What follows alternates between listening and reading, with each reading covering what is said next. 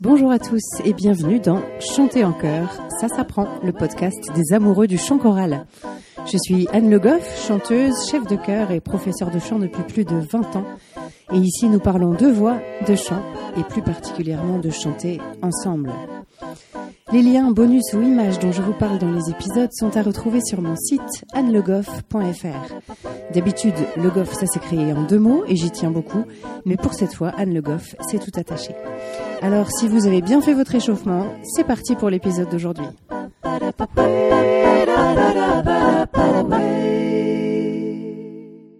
Le qui suis-je du jour?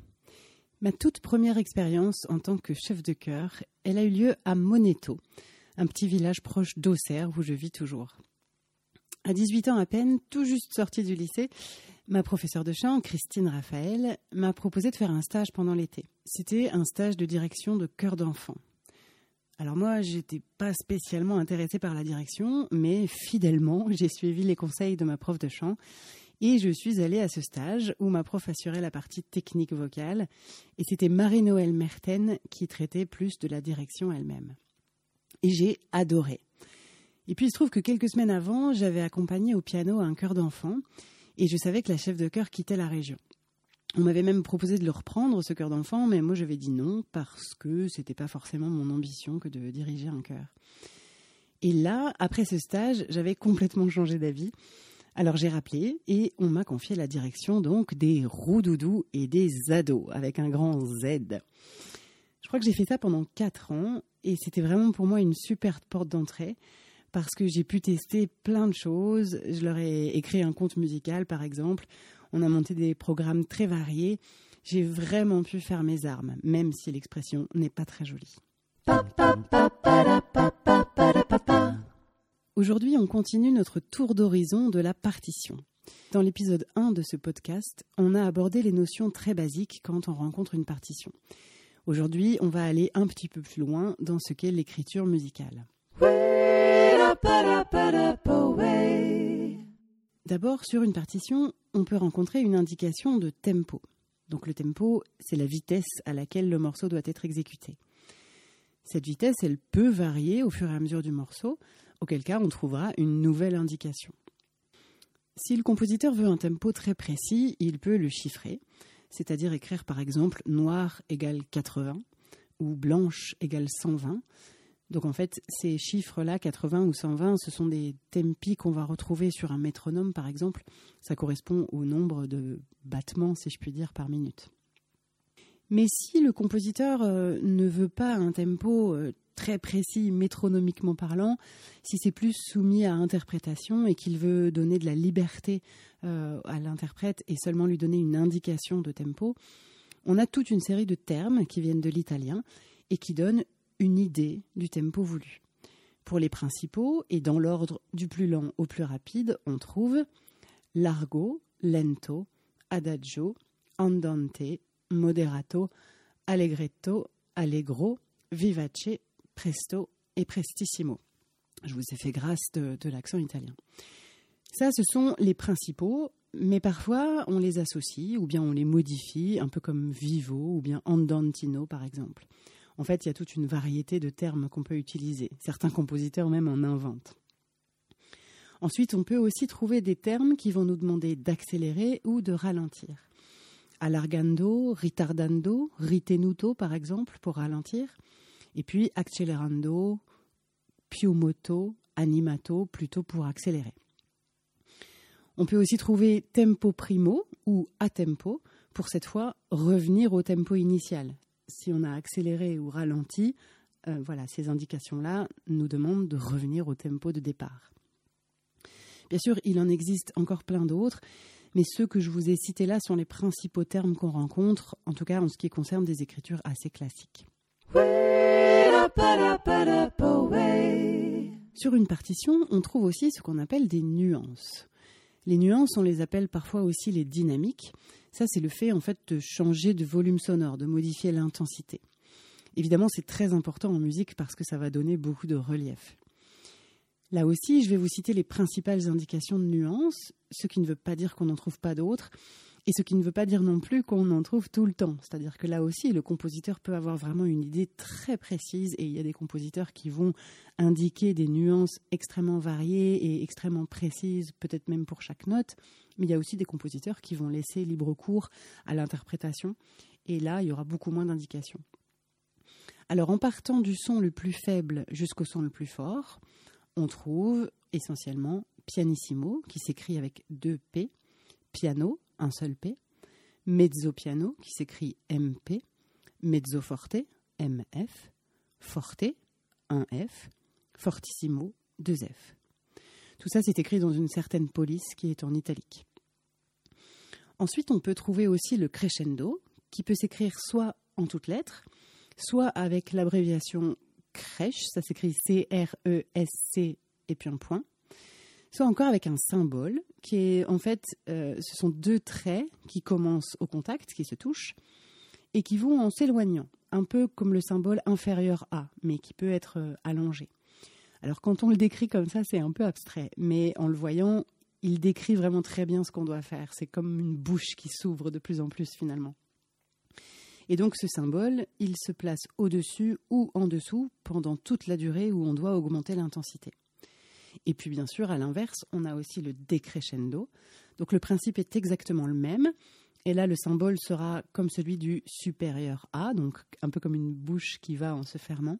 Et il sera aussi écrit sur ou sous toutes les notes pendant lesquelles on doit diminuer l'intensité au fur et à mesure.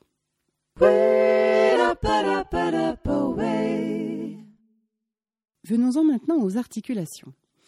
Les compositeurs ont à leur disposition tout un attirail de symboles euh, qui vont permettre de définir très clairement comment ils veulent que les notes soient jouées. Par exemple, on peut voir des points qui se placent juste au-dessus ou juste en dessous de la tête d'une note. Ce point signifie qu'on doit jouer la note staccato, ça veut dire piquer. Donc la note en fait va être très courte, un peu comme si on sautillait.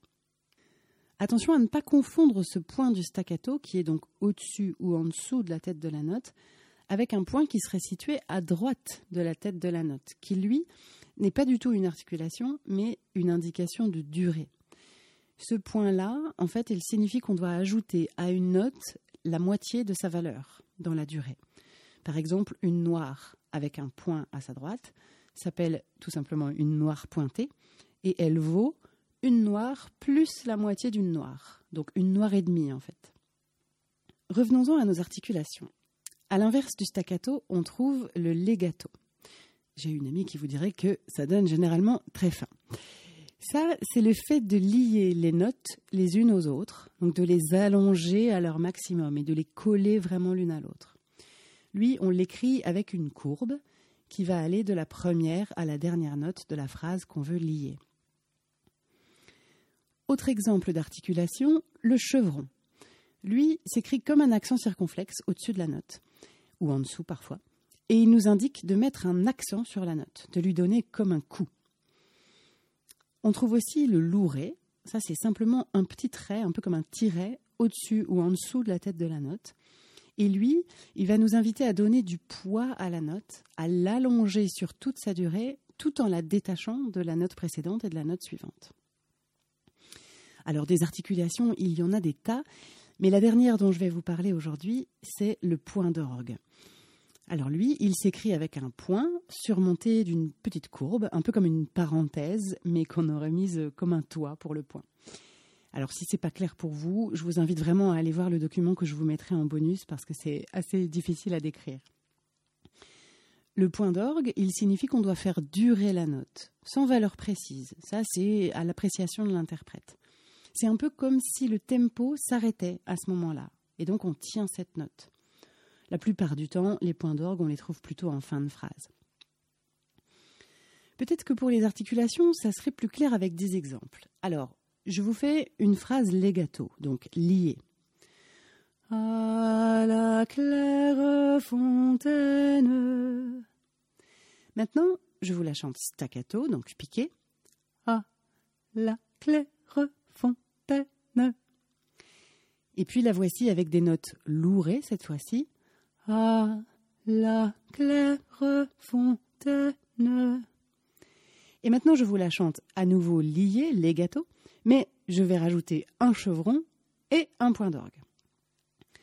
À la claire fontaine.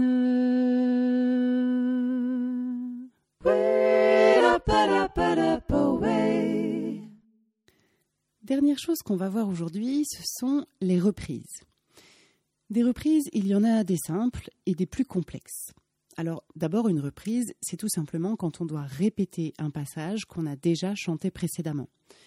Pour ne pas le réécrire, pour gagner de la place, on indique une reprise. La reprise la plus simple, c'est si on doit répéter le début, par exemple. Donc on chante, imaginons huit mesures, et à la fin des huit mesures, à la place de la barre de mesure classique, on va trouver une barre double, dont l'une est un peu plus grasse, et des points, deux points exactement, l'un au-dessus de l'autre, à gauche de cette barre. Là, ça signifie que je dois retourner au début. Particularité pour ce qui concerne les chanteurs, c'est que cette reprise, elle peut, alors c'est pas obligatoire, mais ça peut, être chantée sur un autre texte.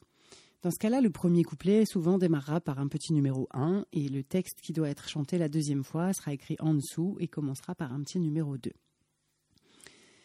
Parfois, la reprise n'a pas lieu au début de la partition, mais on ne veut reprendre qu'un petit passage. Pour savoir où nous ramène la barre de reprise, on retourne à l'endroit où on en a croisé une précédemment, mais dans l'autre sens, c'est-à-dire deux barres, dont une plus grasse, mais avec les deux points cette fois-ci à droite. Cette barre-là nous indique, quand on la croise la première fois, attention, c'est ici que vous devez reprendre quand vous croiserez la barre de reprise. Parfois, on a d'ailleurs une barre double avec des points à gauche et à droite. Donc à gauche, ça signifie qu'en arrivant à cet endroit-là, on va devoir reprendre précédemment. Et puis à droite, c'est pour dire attention, la prochaine fois que vous allez croiser une barre de reprise, c'est ici qu'il faudra reprendre et pas au début. Parfois, on reprend un passage, mais on veut légèrement changer la fin, peut-être la dernière mesure ou les trois dernières mesures. Dans ce cas-là, on va pouvoir utiliser ce qu'on appelle une mesure de première fois et une mesure de deuxième fois. C'est un peu une case de première fois et une case de deuxième fois. On va chanter notre texte musical et à un moment donné, on va voir au-dessus du système un petit 1 pris dans, une sorte de crochet, un peu comme un petit angle qu'on lui fabrique, avec une ligne qui se prolonge euh, jusqu'à la reprise. Ça, c'est la case de première fois. Alors, quand on arrive dessus, on chante ce qu'il y a dans les mesures, comme si de rien n'était, et donc on arrive sur une barre de reprise classique. Alors là, on reprend soit au début, soit à la barre de reprise inversée qu'on a croisée avant. Et cette fois, quand on va arriver à la case de première fois, on va la sauter et passer directement à la case de deuxième fois qui se trouve juste après la barre de reprise. Et puis ensuite, on continue notre partition normalement. Il existe aussi d'autres signes de reprise pour pouvoir sauter d'un endroit à l'autre de la partition. D'abord, il y en a un que j'aime tant que je me le suis fait tatouer. C'est un signe qui ressemble un peu à un S, qui est barré et qui comporte deux points de chaque côté. Là aussi, il vaut mieux aller le voir parce que c'est un peu difficile à décrire, même si c'est un signe que personnellement je trouve très joli. Ce signe, il n'a pas vraiment de nom, si ce n'est segno qui veut juste dire signe. Parfois, à un endroit d'une partition, on va voir les lettres DS. Et ça, ça nous indique dal segno, ce qui veut dire depuis le signe. Donc quand on croise ces lettres, on va retourner à l'endroit où on a vu ce signe dans la partition. Parfois, on le voit aussi à la fin pour indiquer justement qu'on doit retourner là où on l'a déjà vu. L'autre notion, c'est la coda. Littéralement, c'est la queue du morceau. On l'écrit avec un cercle, ou plus exactement un, un peu un ovale vertical qui est barré d'une sorte de plus. Et donc, quand on va rencontrer ce signe, ça ce sera a priori quand on sera déjà dans une reprise, eh bien on va sauter directement à la toute fin du morceau à ce qu'on appelle justement la coda, où on va soit retrouver ce signe-là, soit voir directement écrit coda. On peut aussi trouver à un endroit de la partition DS al coda. Donc là, ça combine nos deux signes. Ça veut dire qu'à cet endroit-là, on reprend au signe qu'on a vu précédemment, le signe, le S barré. Et puis, à un moment donné, donc quand on poursuit la partition, on va tomber sur le signe de coda. La première fois, on l'a ignoré, mais cette fois-ci, dans la reprise, on va sauter directement à la coda qui se trouve donc à la fin de la partition.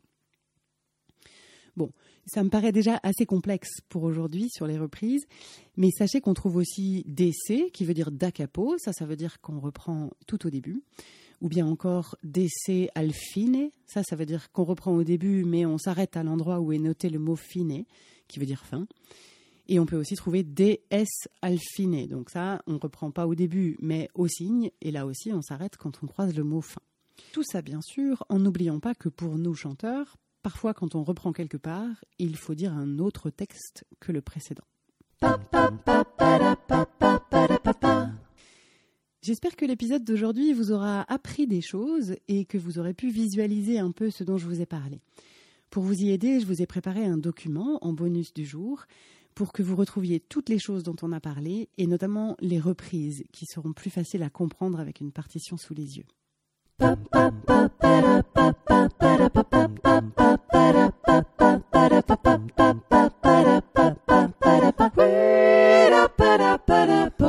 J'espère que cet épisode vous a plu. Si c'est le cas, je vous invite à vous abonner au podcast pour ne pas rater les épisodes suivants et surtout à me mettre plein de petites étoiles et de commentaires sur la plateforme où vous l'avez trouvé. Ça me sera d'une grande aide pour le faire découvrir à davantage de passionnés de chant en chœur. N'hésitez pas bien sûr à en parler à vos camarades choristes, mais pas pendant la répétition, et même à votre chef de chœur. C'est toujours intéressant pour eux d'avoir des ressources et pour moi d'avoir des retours. Si vous aimez mon travail, vous pouvez aussi me soutenir en prenant un abonnement sur Patreon. C'est une plateforme de financement participatif et les abonnements démarrent à 1 euro par mois. Ça me permettra de continuer sereinement à réaliser ce podcast. Rendez-vous sur le site Patreon, P-A-T-R-E-O-N, et vous cherchez Chanter en chœur tout attaché. Sinon, le lien est aussi disponible sur mon site annelegoff.fr, onglet podcast, où vous trouvez les bonus de chaque épisode. N'hésitez pas là aussi à me laisser des commentaires, vos questions ou les sujets que vous aimeriez que j'aborde. Merci à tous, on se retrouve la semaine prochaine pour un nouvel épisode de Chanter en chœur, ça s'apprend. D'ici là, prenez soin de vous et de votre voix.